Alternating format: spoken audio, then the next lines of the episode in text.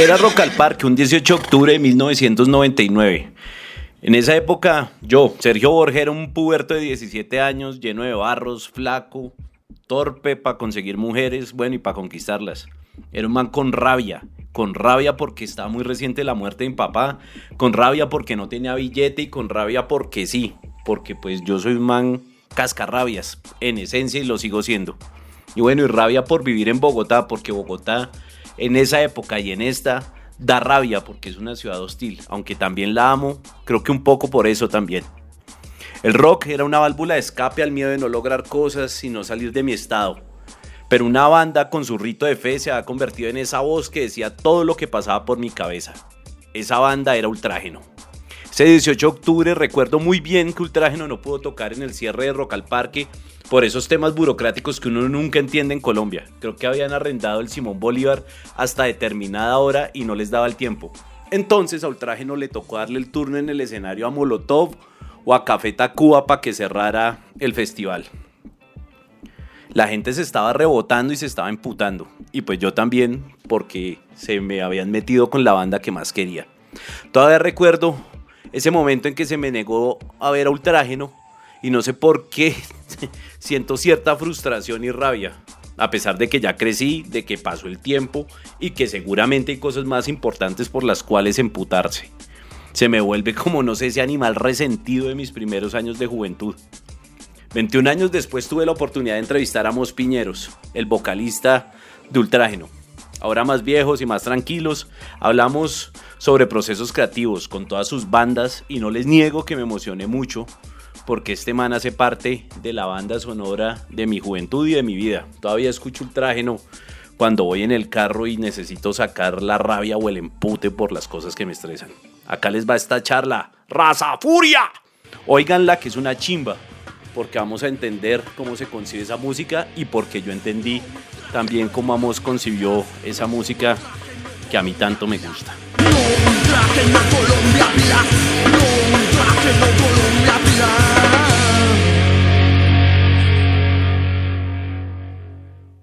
Bueno, eh, estamos con Amos Piñeros, pues uno de mis, como, sí, marica, va a lambonear, como uno de mis, eh, como uno de mis héroes del rock nacional eh, en la década de los 90. Le está diciendo que en esa época todo, yo tenía que 17, 16 años, todos a los que nos gustaba el rock y éramos como medio canequeros, queríamos tener una banda como Ultrágeno. Fue, fue curioso porque ahora que me lo decías, pues también te mencionaba cómo fue un poco orgánico después de que, y como que salí de catedral y, y quedé como en ese limbo y encontré lo que estaban haciendo los chicos de Ultrágeno, que ellos también llevaban un buen tiempo buscando quién cantara ahí y cuando lo encontré realmente coincidió como con una expectativa clara que tenía de un sonido que no conocía y cuando lo oí aluciné con que hubiera alguien tan cerca que estuviera pensando en algo así.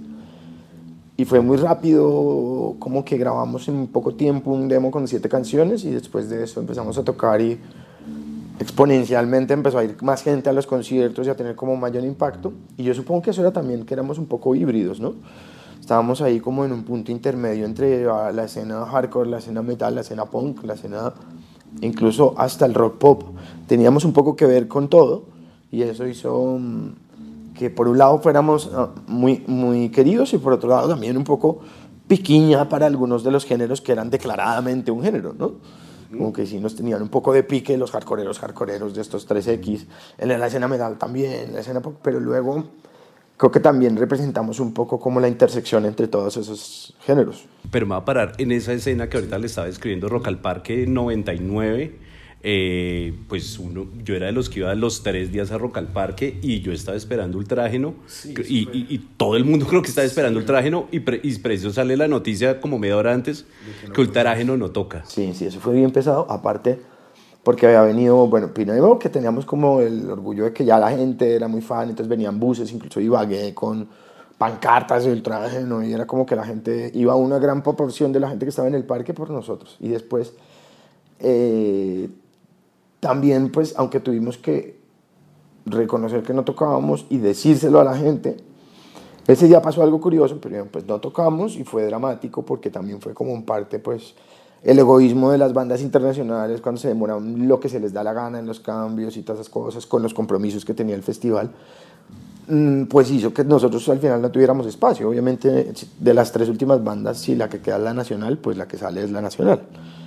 Eh, y eso fue una gran lección para nosotros, pero por otro lado también tuve ese día la experiencia, una de las experiencias místicas en el escenario más tremendas que he tenido, y es que había sobrecupo en el parque y entonces estaba la gente como muy enardecida en parte porque estaba demorado, porque nosotros no tocábamos por muchas circunstancias y había sobrecupo.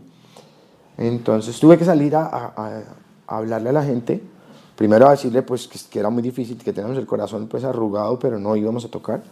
Y segundo que, que como amigo les hablaba para que por favor dieran un paso atrás, todos a la vez, porque la gente estaba aplastando, la están teniendo que desmayar. Y ese momento fue, lo recuerdo como algún momento muy especial porque pues tuve que pedirles que después de que yo contara tres, todos dieran un paso para atrás. Y lo cuento y me erizo porque es como que lo tengo así muy presente, que dije un, dos, tres, y todo, todo el parque en bloque echó para atrás un paso. Y entonces vino el, el de producción y me dijo, dos veces más. Y lo hicieron dos veces más. Y bueno, no tocamos, pero la experiencia, digamos, el, el contacto con la masa de 100.000 personas que dan un paso atrás, es un paso mental, seguro que no fueron todos a la vez, pero desde arriba se vio como si toda la masa del, del, público se echara para atrás y definitivamente sí hubo espacio, pudieron sacar a la gente que estaba ahí aplastada. Entonces, bueno, la vida es así paradójica, no pudimos tocar y era el momento como culmen de ultraje. También yo creo que eso hizo que, que poco tiempo después yo decidiera irme de Colombia, que al final las cosas llegaran como a que grabamos el segundo disco y ahí se quedó un poco. Después del 2002 no seguimos haciendo más hasta que ya nos hicimos los reencuentros. Pero pues bueno, eso fue muy significativo todo porque era también muy simbólico como Local Parque un poco era como una herramienta de proyección y expansión de la escena local, pero terminaba siendo paradójicamente pues una gran frustración para una de las bandas con mayor proyección de la escena local, ¿no? que era como estar en el, en el penúltimo, casi cerrando el festival, pero no poder tocar. Y como el festival, siendo, perteneciendo un poco a la escena local, tenía que bajar la cabeza y pues admitir que tocaba obviamente Molotov y Café Tacuba, no iba a tocar Ultraje. Estas cosas es como que tienen, tienen sus razones de lado y lado, y uno, yo creo que para nosotros fue especial leerlas desde esos dos puntos de vista, ¿no? lo, lo, que nos había dado y lo que nos había quitado. Y las dos cosas tenían como el mismo peso. Ultraje se vuelve muy importante a nivel nacional, pero también es como una banda que yo le asocio mucho a Bogotá. Era la época de la troncal, donde pues había que sí, uno se subía enganchado a un cebollero ahí colgando, eh, la guerra del centavo que le decían. Era un verdadero caos pero también teníamos una ciudad mucho menos poblada y mucho más inocente en muchos aspectos y no habían redes sociales ni había tanto, digamos, tanto lenguaje digital para mediarnos la vida. Entonces las cosas eran mucho más eh, claras para mí, de alguna manera. Bueno, una de las anécdotas que siempre he hecho a la gente es como, pues, en la época que, que empezamos a hacer conciertos con, con Catedral, incluso con Ultrágeno, uno salía con sus afiches, con sus fotocopias hechas de un, de un collage que había hecho para hacer el afiche. Uno salía con un balde de engrudo y una mochila llena de fotocopias a pegar en los postes. Y ese ejercicio muy análogo, muy callejero, ese era un poco nuestro Twitter de la época, nuestro Instagram de la época, era que uno salía a la calle y miraba los postes y le preguntaba a los amigos en el parque qué había, y había un ejercicio de intercomunicación y de contacto real humano y también de la misma manera en el barrio la gente se encontraba a las 5 y media de la tarde en el mismo lugar y había, como unas citas tácitas, unos rituales de humanos y de gregariedad que, que, que nos hacían tener contacto. Hoy en día pues, con las redes sociales y con todo esto hemos perdido eso hemos ganado otras cosas, pero evidentemente, digamos, los que venimos de esa época, pues yo creo que tuvimos unas experiencias con la ciudad, con la cultura, con descubrir la música, con descubrir la experiencia con la otra gente, distintísimas. Y, y por ejemplo, en ese sentido, eh, ¿cómo, ¿cómo aportaba la ciudad, cómo aportaba el entorno? Ahorita estamos hablando que tal vez había un entorno político, también creativo que se prestaba, y, y miremoslo también desde la perspectiva, ya arrancando como desde Catedral, y voy a hablar de una canción que a mí me enloquece Catedral, que es Paletero.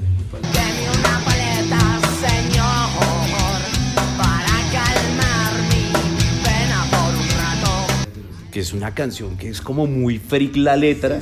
Eh, ¿cómo, ¿Cómo se llega, o sea, cómo era ese proceso con Catedral y cómo se empieza a diferenciar también con Ultrágeno y cómo son esos procesos? Catedral, de hecho, esas, canciones como El Paletero, El Poeta, El Tártaro, todas esas canciones que sí narraban de pronto como personajes o circunstancias de lo que era la Bogotá, mm, digamos, más cotidiana, eh, fue un primer acercamiento a hacer un poco como juglares de la historia común, de la historia del momento y como mm, esa melancolía que produce la música del paletero y el personaje en sí, y lo importante que eran los 80, 70, 80, 90, las paletas y, el y que uno oía la música y al final los niños de la cuadra o de la vereda se encontraban comprando paletas y era un momento de comunión, pero a la vez era un poco melancólico y triste ver a esa persona echando pedal todo el día con su musiquita para Elisa o alguna cosa así, por todas las veredas, por todas las calles, y por eso esa canción del paletero.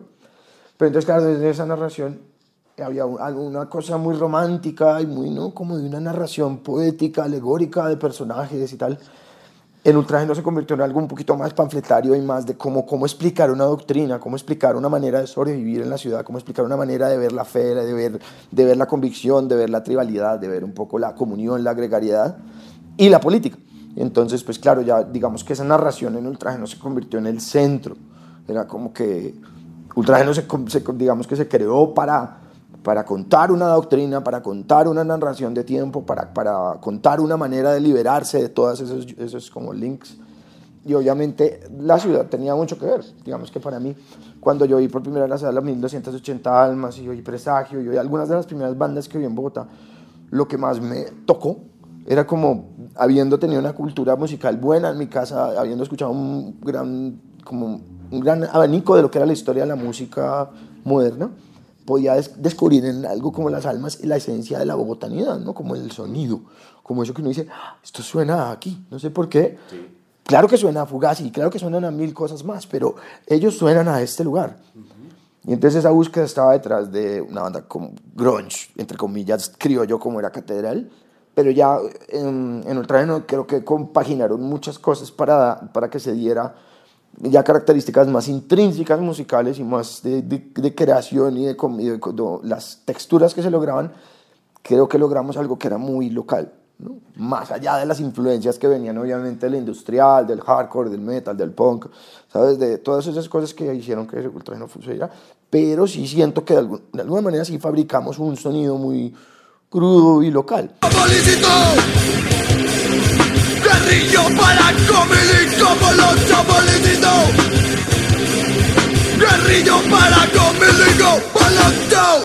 Que hablaba de las cosas tal vez que nosotros vivíamos, ¿no? Ese sonido crudo de la etnia en el principio, en el primer disco, era un poco una manifestación parecida a lo que fue el ultrágeno de nosotros, guardando las diferencias y con todo respeto pero en el sentido de que hay una localidad, ¿no? Como hay una narración de, de, las calles, de los colores, de, de, las emociones que están ahí enmarcadas. Ahora mismo yo creo que tendríamos que ponernos a hablar de cosas, de sentimientos compartidos, pero son de esas, eh, la narración del, digamos, del tiempo a través de la música, de lo, de lo que pasó históricamente, se siente más como emocionalmente, no se puede escribir como detalle a detalle. ¿no? no podemos decir que sacamos de, de, las cornetas de los cebolleros algo para la música de ultraje, ¿no? pero definitivamente en esa melancolía y en esa crudeza y en los sonidos del violín simples y un poco folk, creo que está la esencia de lo que es este lugar en los Andes, enmarcado en estas montañas y con esta de caos tan cabrón. Ahí, ahí, entre catedral y ultrágeno, hay, hay como una cosa que me llama supremamente la atención, que es como el cambio de la voz, de la tonalidad cómo, cómo descubre es, esa, esa cómo pasa de esa voz que es un poco nasal en, catedral y pasa un traje, ¿no?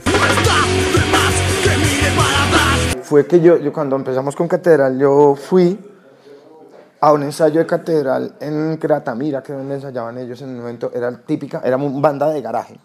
Ensayaban en una casa, casa de un conjunto cerrado en el garaje, estaban ahí los amplificadores, estaba la batería, estaba todo ahí como, como el ejercicio de una banda gringa o de una banda, ¿sabes? Como de la banda de garaje.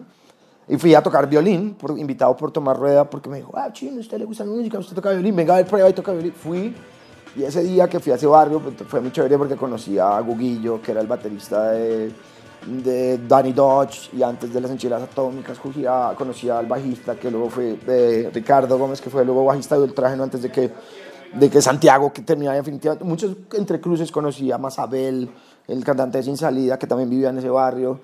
Habían varias bandas que se estaban cocinando ahí, entonces fue un momento como muy revelador. Y ya al siguiente ensayo fui a empezar a cantar. Entonces yo acababa de poder ir una vez a Estados Unidos porque me habían invitado y tenía todo ese input de los primeros, yo no tenía televisión en mi casa, entonces cuando fui tragué MTV, todo lo que pude y todos mis compañeros del colegio sí tenían música, entonces yo les pedía cosas y ahí hice como un, como un compendio de un criterio musical que venía entre lo que yo había oído en los bares underground y lo que había podido ver en MTV. Entonces no tenía muy claro cómo cantar. Sabía que me gustaba mucho el grunge, sabía que me gustaba mucho el industrial, pero en esa época creo que tenía como mucha influencia, digamos, de lo que hacía Les Claypool y de lo que hacían algunas bandas que tenían una inflexión vocal particular. No era, no era la típica persona cantando así, con la voz abierta, como después algunas bandas de grunge, tipo, no sé, pues Pearl Jam o eh, Soundgarden, tenían unas voces que iban a ser líricas, con un carácter muy grunge y tal. Yo no sabía cómo cantar y por eso también llegué a ese punto nasal, muy adolescente, pero yo creo que muy acorde con la banda, con el momento, con todo y cuando ya evolucioné o pensé, eh, digamos, las canciones que se quedaron sin grabar de Catedral después de ese proceso primero, de ese primer disco, ya tenían otra experiencia vocal y otras, otras propuestas.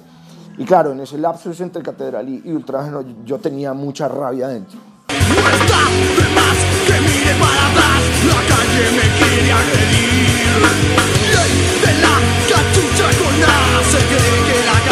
No creo que ya no, no, tenía ganas de cantar y no había nada nasal, sino era más, ¡ah! había como un, grito visceral que, que, tenía que sacar. Tan es así que, que me hernié.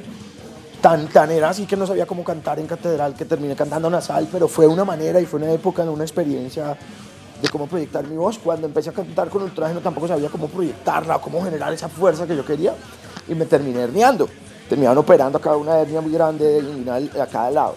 Porque apenas empecé con traje, me empecé, me hernié y luego lo seguía agrandando, esforzándome y luego ya me operaron. Y cuando me operaron, entonces entendí cómo no tenía que proyectar la voz desde tan abajo con el diafragma, sino más bien utilizar toda la cavidad torácica. Fueron cosas que fui aprendiendo paso a paso, jodiéndome, quedándome sin voz, herniándome, descubriendo, escuchándome que esa no era el timbre que yo quería, que tal vez había que evolucionar más. Y lo chévere es que ese trabajo, 30 años después, no ha parado. Ahora mismo, con estas canciones que están sonando de fondo mientras hablamos, estoy teniendo un proceso muy cabrón de reestructuración y de, reacondicionamiento a nuevas intenciones y a nuevas maneras de utilizar mi voz. Cuando, cuando usted arma eh, las bandas, o bueno, la arma con, con el parche que esté en ese momento, Usted dice, esta banda Tequendama debe tener una identidad que va así, Ultragen una identidad que va así, o eso lo van descubriendo como en el camino. Hasta cierto en cierto momento, sobre todo después de Ultragen, o sea, con Ultragen fue la primera vez que tuve esa visión mesiánica. Ellos hicieron la música y yo llegué cantando, yo, habían probado 32 cantantes antes de que yo entrara y que llegué al número 33 ahí como Tuni llegué con letras y llegué con ideas, pero eh, fue una ambición, o sea, como que la combinación entre que ese sonido tan loco que ellos estaban construyendo y lo que yo quería decir, más la sensación mística del momento de todo, tuve muy claro que Ultraje tenía una intención, un nombre, una, vaina mitológica detrás, no sé qué, tal, un lenguaje, íbamos a, a apelar a la fe, a, a, los símbolos de fe y a los símbolos políticos y todo, todo, eso lo tenía muy claro y fue como todos entrábamos en comunión, esto no tiene solos, aquí no hay nada fuera, o sea, no hay ninguna arandela, esta mierda es un tren. Termina la guerra, se acaba el negocio, dejen de vivir de la sangre Y tampoco tocábamos tan bien, pero era una energía conjunta que la teníamos muy clara y eso sí se proyectaba. Después, creo que he tenido proyectos en los que se interacciona uno con gente. Entonces termina que, digamos, La Fe era un proyecto que era tan ecléctico como que teníamos canciones de tropipop y otras de medio mestizaje barcelonés y otras como medio hardcore y otras, otras que eran como medio bambuk, unas vainas muy locas. Y entonces fue una, época muy pertinente para el momento, era la Barcelona 2002, 2003 creamos ese proyecto y era pues un momento de mucho mestizaje, de mucha influencia, de muchas naciones, de muchos inputs. Entonces era coherente ese, pues, de, alguna manera esa pluralidad y ese eclecticismo. Tiempo sin que te vean, cabeza de ratón, cola de león,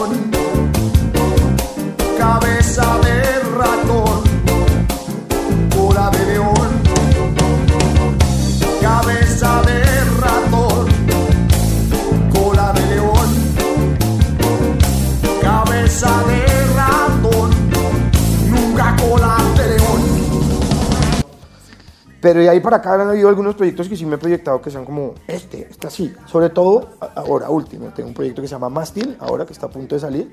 Mastil es metal, es un metal no, no parecido al traje, pero como dance, también rápido y como muy, muy, muy fuerte. Lo estoy haciendo con Paul Moreno. Y este es uno de esos proyectos que sí tengo muy claro que contenidos visuales, proyección musical, todo esto. Entonces hay algunos, digamos que uno se encuentra con un parche que, que, hay que aprovechar lo que hay, ¿no? Entonces, digamos en el caso de Amos y los Santos, que fue un proyecto que creé a partir de un disco que hice de versiones, cuando monté la banda ya busqué que hubiera ese eclecticismo, que fuera una banda de rock, pero que todos tuvieran influencias un poco diversas, que pudiéramos meterle chelos, que pudiéramos tener cosas épicas, y sabes, como, y se pensó por ese lado.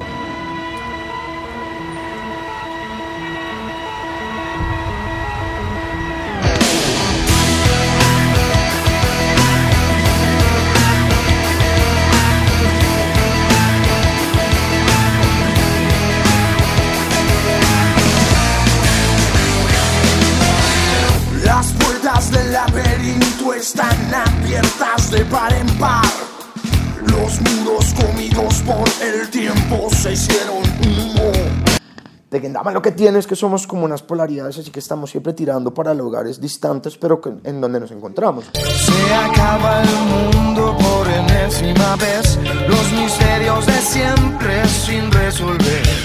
La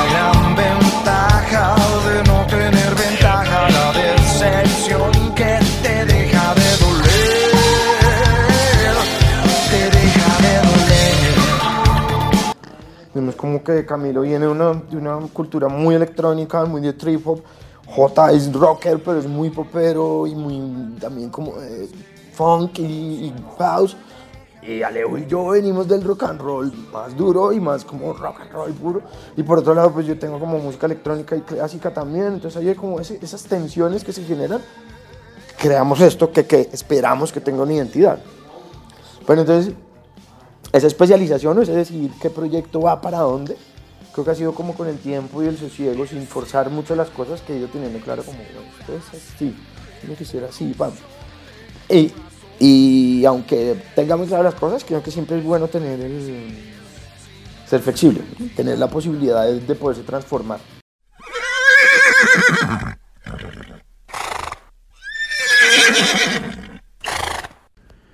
Hasta acá la primera parte de este carro de mula con Amos Piñeros, en donde recorrimos eh, su pasado y donde vimos un poco de su presente con Tequendama. A estas alturas, Amos se encuentra grabando un álbum nuevo con Tequendama. Para la segunda parte vamos a seguir hablando de procesos creativos, de sus personajes, si es que los genera para cada una de sus bandas para los procesos de composición, si es que con los años uno va perdiendo la espontaneidad para componer, desde ese muchacho que empezó con Catedral a este hombre pues que ahora tiene chivera y canas. El hombre tiene respuestas bien interesantes y el diálogo está bien entretenido. No siendo más, pues nos vemos el próximo domingo con la otra entrega de Carro de Mula. Hasta luego, pelados. Pásenla bien. Bueno, queridos amigos de Carro de Mula, este es un podcast, eh, una chimbita. Yo soy Amos Piñeros y espero que estén todos en la juega.